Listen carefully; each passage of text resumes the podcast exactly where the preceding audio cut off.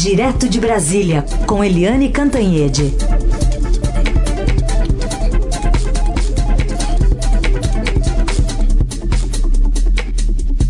Oi, Eliane, bom dia. Bom dia, Heisen. Bom dia, Carolina. Bom dia, ouvintes. Bom dia, Eliane. Bem-vinda. Começar falando aqui sobre esses servidores que protocolaram ontem uma queixa contra o ministro da Economia, Paulo Guedes, na Comissão de Ética da Presidência da República, pela fala em que ele comparou a categoria com, o, a, com parasitas, né? O colegiado ainda vai precisar avaliar se abre ou não esse processo para apurar a conduta de Guedes. Mas como é que o próprio ministro eh, se manifestou ontem tentando apagar esse fogo? Pois é.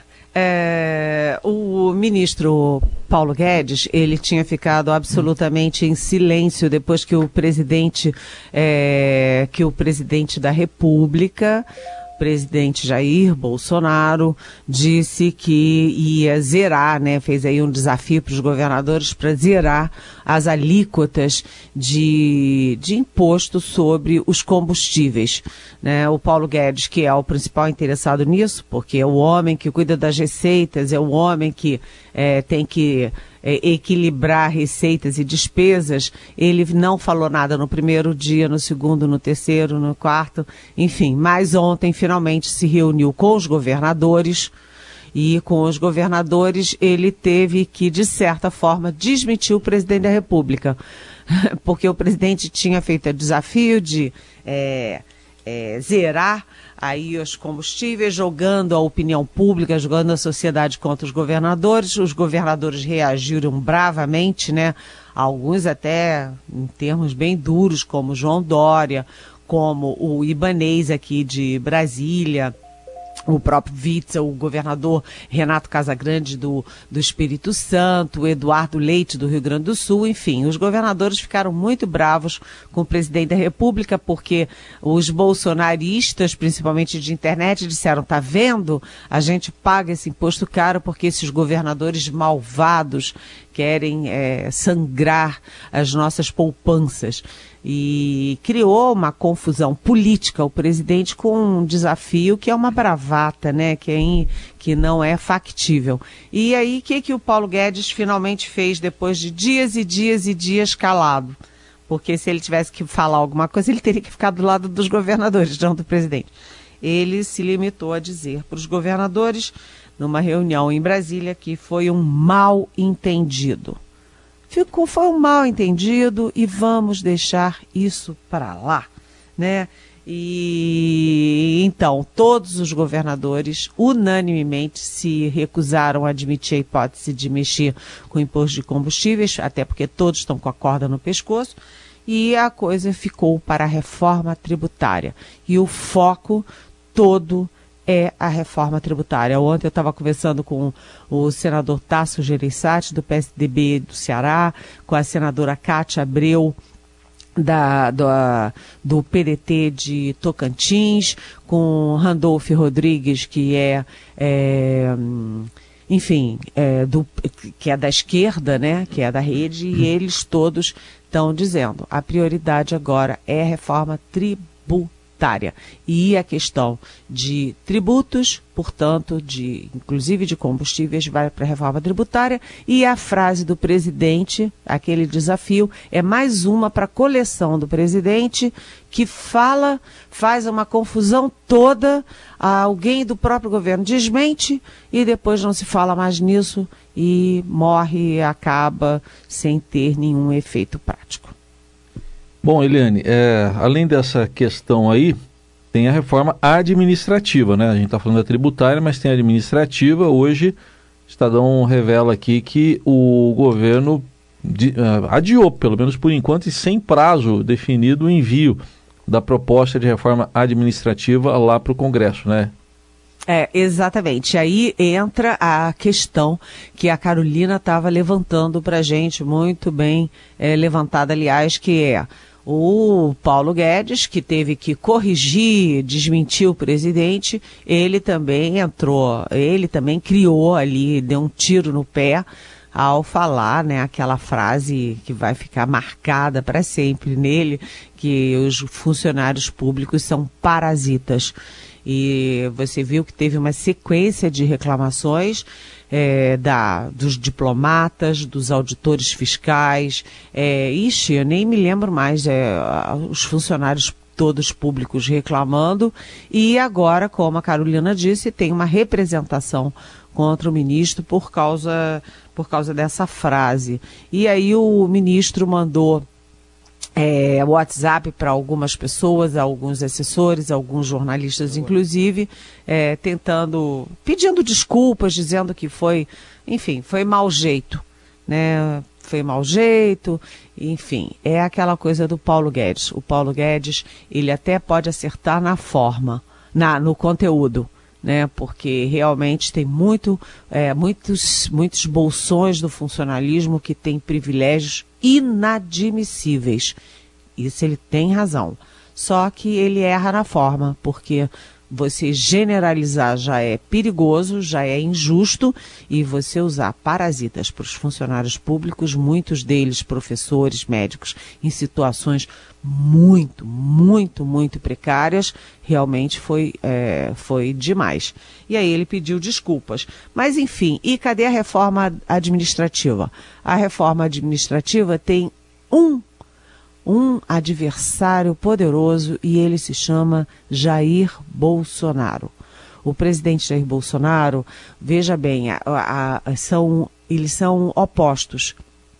O Guedes, ele é liberal, né? Ele é é, de, ele é pelo Estado mínimo, ele é privatizante. O Jair Bolsonaro, impectore, ele que foi militar, né, que é capitão é, da reserva, etc., ele é o oposto disso. Ele não tem nada de liberal, ele é estatizante, ele é corporativo, e aí nessas horas bate o senso pragmático do uh, Jair Bolsonaro, que fez a carreira toda defendendo o corporatismo estatizante, estatista, né, é, dos militares, dos policiais, dos funcionários públicos. Aí o Jair uh, Bolsonaro põe o pé na porta e diz: Ô Guedes, é, ô Guedes, deixa essa reforma administrativa para lá, ok? Ok? E aí o Guedes é obrigado a deixar. Então a reforma administrativa, que é muito im importante e que é uma das é, prioridades do Paulo Guedes, vai ficando de escanteio. O que o governo pretende fazer agora é não apresentar a sua própria reforma administrativa e apenas ir é, pontuando na reforma administrativa que for feita pelo Congresso. Ou seja, jogou a batata quente para o Congresso e o Rodrigo Maia na Câmara e o Davi Alcolumbre no Senado que se virem, façam uma reforma administrativa e aí o governo vai, inclui, tira, etc. Mas o Paulo Guedes, que já tem 532 ministérios, né, porque ele ficou com planejamento, ele ficou com PPI, ele ficou com tudo, ele agora vai ter que ser o vai ter que negociar a reforma administrativa não dele, a reforma administrativa que o Congresso apresentar para ele, porque o Jair não quer é, perder votos e perder seus apoios no funcionalismo com reforma administrativa. A história é essa. Bom, e aí, no final das contas, perde o Brasil. Agora, é, na sua avaliação, Eliane, é, essa temperatura, claro, está muito alta agora, porque essa fala foi, foi dita recentemente, mas então não tem clima para amenizar é, nos próximos dias, semanas, ao ponto de o governo voltar atrás e, e, e tentar guiar esse processo da reforma administrativa no Congresso, né? Olha, isso aí é uma guerra é, de amigos, porque é uma guerra entre o Paulo Guedes e o Jair Bolsonaro, porque o Paulo Guedes sabe como é prioritário que ele sempre diz, né, nessa mesma fala em que ele disse que os funcionários são parasitas e que o hospedeiro não tem mais energia para segurar esse parasita, o hospedeiro é a União, é, os estados, né? E o Paulo Guedes falou, não é possível você gerir um país, você desenvolver um país, se você gasta 90% dos seus recursos pagando salário e aposentadoria. Né? E isso acontece em muitos estados, né? o Rio Grande do Norte, por exemplo, você tem o Rio de Janeiro comprometido com salários e aposentadorias, Rio Grande do Sul, Minas Gerais, e vai por aí afora. É... E agora, como fazer com isso? Como fazer com isso? Então, o que vai acontecer, Carolina, é que o Paulo Guedes, que sempre conseguiu consegui, é, convencer o presidente, é, a, apesar dele ter essa fala destrambelhada, ele tem alguma, é, tem uma capacidade peculiar de convencer o presidente, ele vai ter que ficar convencendo o presidente pontualmente. Olha, eles vão fazer assim assim com a reforma. Ele vai tá, ter que ter lá passar panos quentes, tomar um chazinho com o presidente. Olha, presidente, são alguns bilhões que a gente vai ter que economizar com isso. Tal. Ou seja, aí ficou uma guerra entre ministro da Economia e presidente da República. Eliane, o Congresso tem dia importante, né? É, com muitas discussões. Hoje mesmo o ministro Moro vai estar lá para falar da PEC da segunda instância, mas o PT está fazendo 40 anos. Você estava falando da falta de clima para a reforma administrativa. Tem clima aí para o PT? Olha, ontem o Congresso estava animadíssimo. O Congresso ontem estava. Tinha coisa acontecendo para tudo quanto é lado. O, a senadora Cátia Abreu, eu acabei de citar aqui a senadora PDT Tocantins, ela teve um encontro com o ministro Osmar Terra da Cidadania. Foi um grupo de, de, de senadores ali organizados pelo Eduardo Braga, do MDB. É, se encontraram esses, esses senadores com o ministro Osmar Terra da Cidadania. E a Cátia Abreu fez algumas perguntas, uma pergunta, duas perguntas, três perguntas, e o Osmar Terra não sabia responder nenhuma delas. Então ficou um clima super constrangedor, só se falava nisso. Outra coisa, o a clima para o orçamento. Orçamento é, que agora passa a ser impositivo, é um orçamento que o Congresso impõe, né? Não tem mais aquela coisa de o governo é, faz e aí o Congresso muda. É, não, agora o Congresso vai ter a faca e o queijo na mão. Só se falava disso também. Uh, teve também o Weintraub, o ministro Abraham Weintraub da Educação, lá na Câmara, e foi lá no Congresso, e foi interessante porque o Weintraub, ele não respondia nada sobre educação né, ele, os senadores faziam perguntas, por exemplo, o Randolfo Rodrigues fazia perguntas e ele respondia é, atacando o PT, atacando as esquerdas, atacando a esquerdopata. Foi um show ali horroroso. E, por fim, você teve uma questão que a gente pode até falar mais no final, com mais detalhes, na eh, CPI do, do, da fake news, uma mentira, uma grosseria contra uma colega nossa, a Patrícia Campos Melo, que foi do Estadão, inclusive, muito tempo, e que é uma brilhante jornalista, é, foi insultada ontem, caluniada ontem na CPI da fake news. E Vamos ao que interessa, então desculpa esse preâmbulo todo, é, Heisen, mas no meio disso tudo, a festa de 40 anos do PT foi melancólica. Né? Todos os testemunhos que vocês ouvirem vão, vão dizer isso. Aquelas festas do PT, cheias de bandeira vermelha, cheias de estrelas, é, que saía na primeira página dos jornais, etc. Tinha um punhado de é, políticos, o Lula está no Vaticano, a Dilma não foi, os grandes líderes não estavam, enfim, é, o Zé Dirceu está fora de combate, José Genuíno fora de combate, é, foi realmente lamentável. Os próprios jornalistas, né, que estão acostumados com a capacidade de organização e de fazer festa do PT, estavam falando ontem. O PT definitivamente não é mais o mesmo. Foi, foi uma cerimônia triste.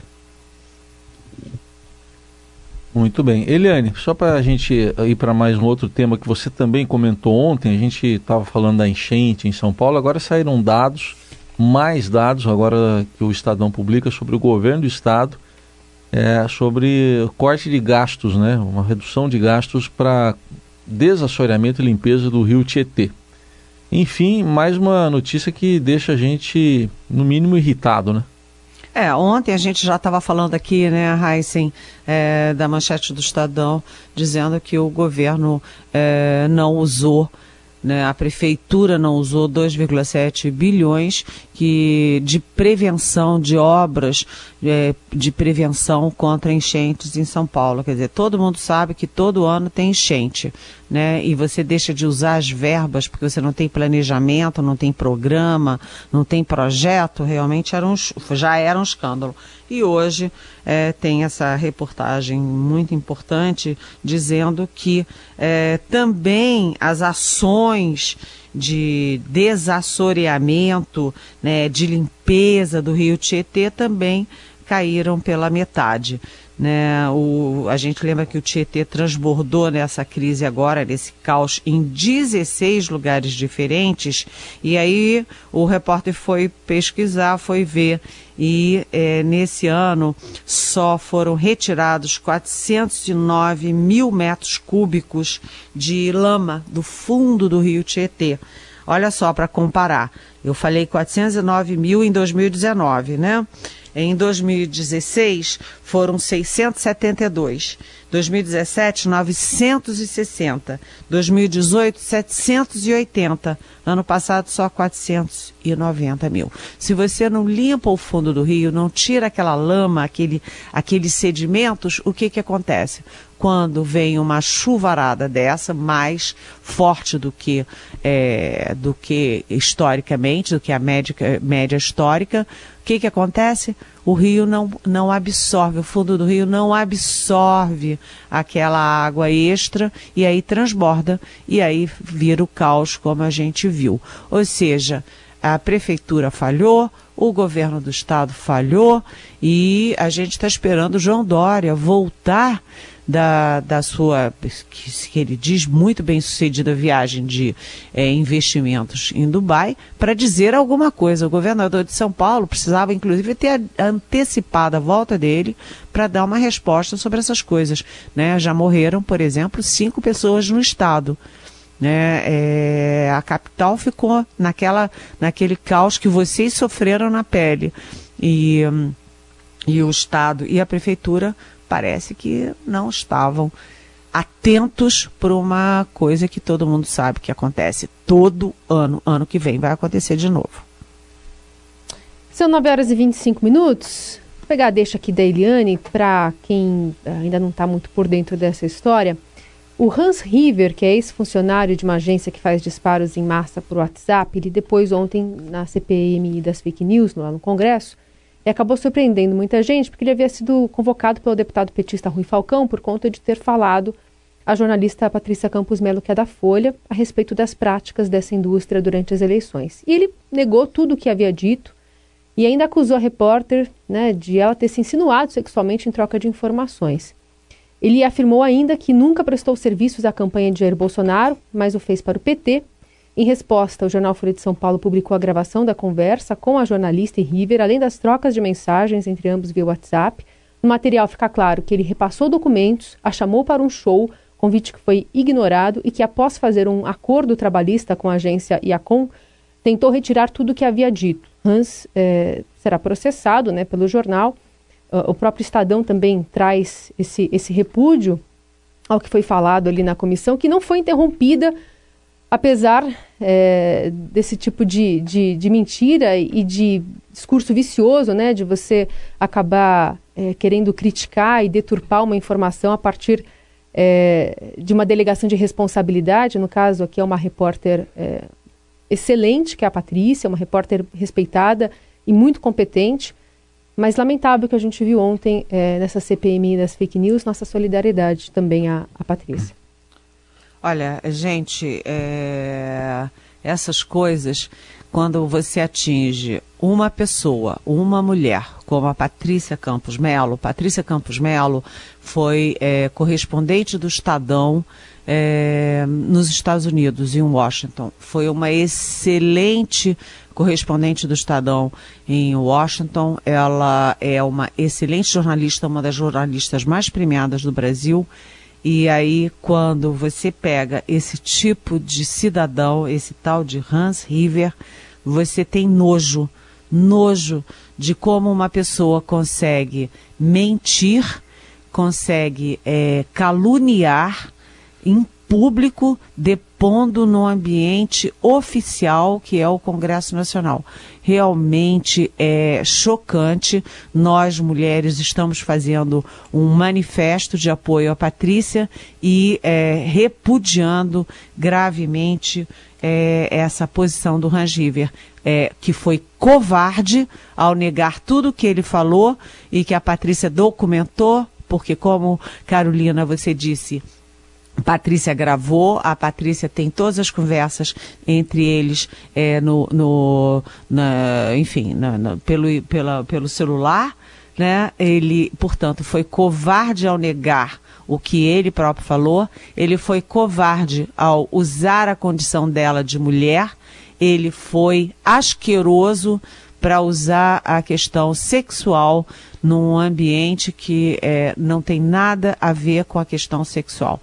Então, esse sujeito, sinceramente, ele é um verme. E a, esse processo contra ele certamente vai mostrar a ele que a justiça existe e que nós vivemos numa democracia e que as pessoas são responsáveis pelo que eles falam.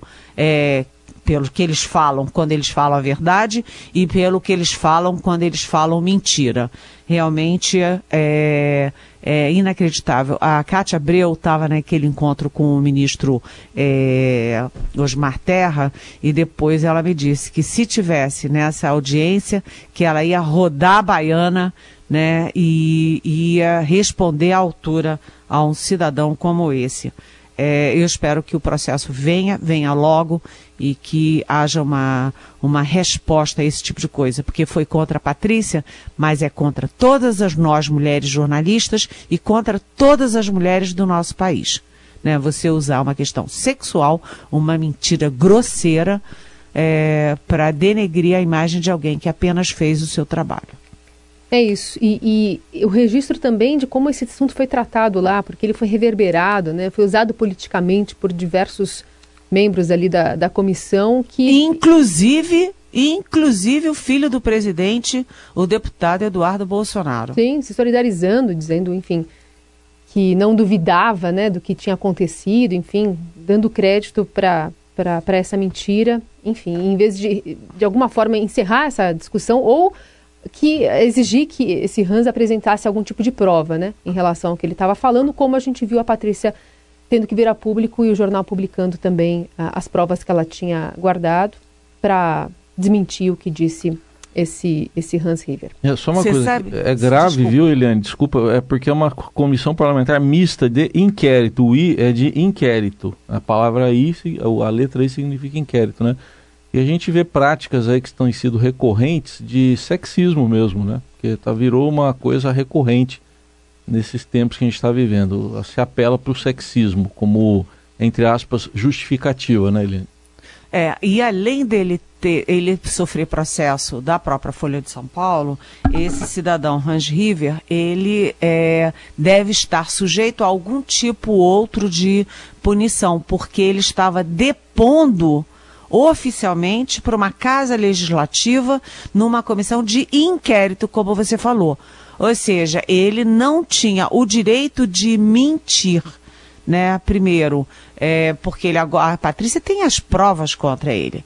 Né? Então, ele mentiu oficialmente para senadores e para deputados da República. Agora, na questão do Eduardo Bolsonaro, faça o favor, né, gente? Como que um filho do presidente da República, o deputado mais votado do, da última eleição, ele pode aplaudir, compactuar com esse tipo de sujeira. As pessoas têm que ter é, um mínimo de compostura. Compostura política, compostura pessoal, que está faltando muito nesse momento. Muito bem, essa é a Eliane Cantanhede, conosco aqui no Jornal Dourado. Eliane, obrigada e até amanhã. Tchau. Até amanhã. Beijão.